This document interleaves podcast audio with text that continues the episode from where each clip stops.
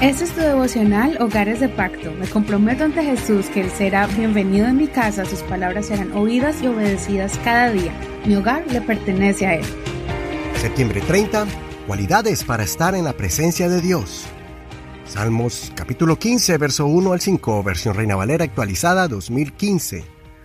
Oh Señor, ¿quién habitará en tu tabernáculo? ¿Quién residirá en tu santo monte? Que anda en integridad y hace justicia, el que habla verdad en su corazón, el que no calumnia con su lengua, ni hace mal a su prójimo, ni hace agravio a su vecino. Aquel ante cuyos ojos es menospreciado el vil, pero que honra a los que temen al Señor. Aquel que, a pesar de haber jurado en prejuicio suyo, no por eso cambia. Aquel que no presta su dinero con usura, ni contra el inocente acepta soborno. El que hace estas cosas no será movido jamás. Este es un salmo muy hermoso porque empieza con una pregunta y después nos da la respuesta. La pregunta es para que nos la hagamos a nosotros mismos y a la vez poder enseñar a la nueva generación que quieren acercarse a Dios. La pregunta es, ¿quién habitará en tu tabernáculo? ¿Quién residirá en tu santo monte? En otras palabras, ¿quién podrá estar en la presencia de Dios? ¿Quién es digno de vivir cerca de Dios? Recordemos que en la antigüedad, el tabernáculo era el lugar de adoración que estaba erigido en la ciudad santa Jerusalén, sobre el monte de Sión.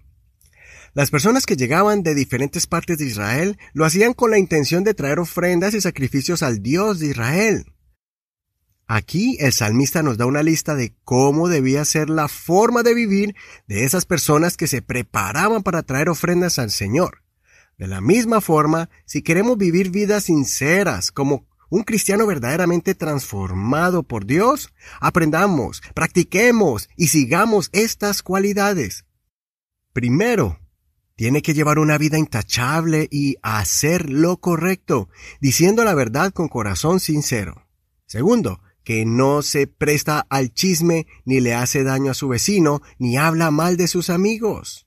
Tercero, se aleja de pecadores malintencionados, pero que honra a quienes siguen fielmente al Señor. Cuarto, que mantiene su palabra y cumple lo que prometen, aunque salga perjudicado. Quinto, que presta dinero sin cobrar altos intereses y no acepta sobornos para mentir acerca de un inocente. El salmista finaliza declarando que esta clase de persona permanecerá firme y para siempre.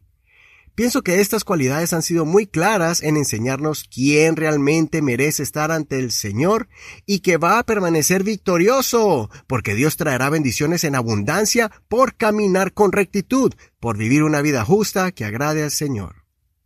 Así que, si realmente queremos acercarnos a Dios sin culpabilidades ni regaños, preparemos nuestras vidas para vivir de acuerdo a estas virtudes de aquel que quiera entrar a la presencia de Dios cuando alabamos, adoramos y exaltamos a Dios en oración.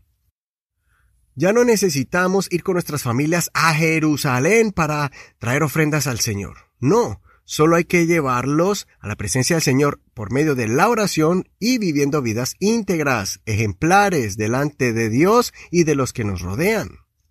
Declara como lo hizo Josué delante del pueblo. Ya no sé si ustedes van a ser infieles a Dios viviendo en la vida pasada como en Egipto o se van a corromper con estilos de vida que se enfrenten en el futuro en la tierra de Canaán, pero yo y mi casa serviremos al Señor. Considera, ¿Vivo en integridad o falsedad? ¿Estoy viviendo una fe tradicional y superficial o una fe viva y profunda? ¿Estoy evaluando mi forma de vivir continuamente? ¿Cuál de estas cualidades necesito fortalecer en mi vida?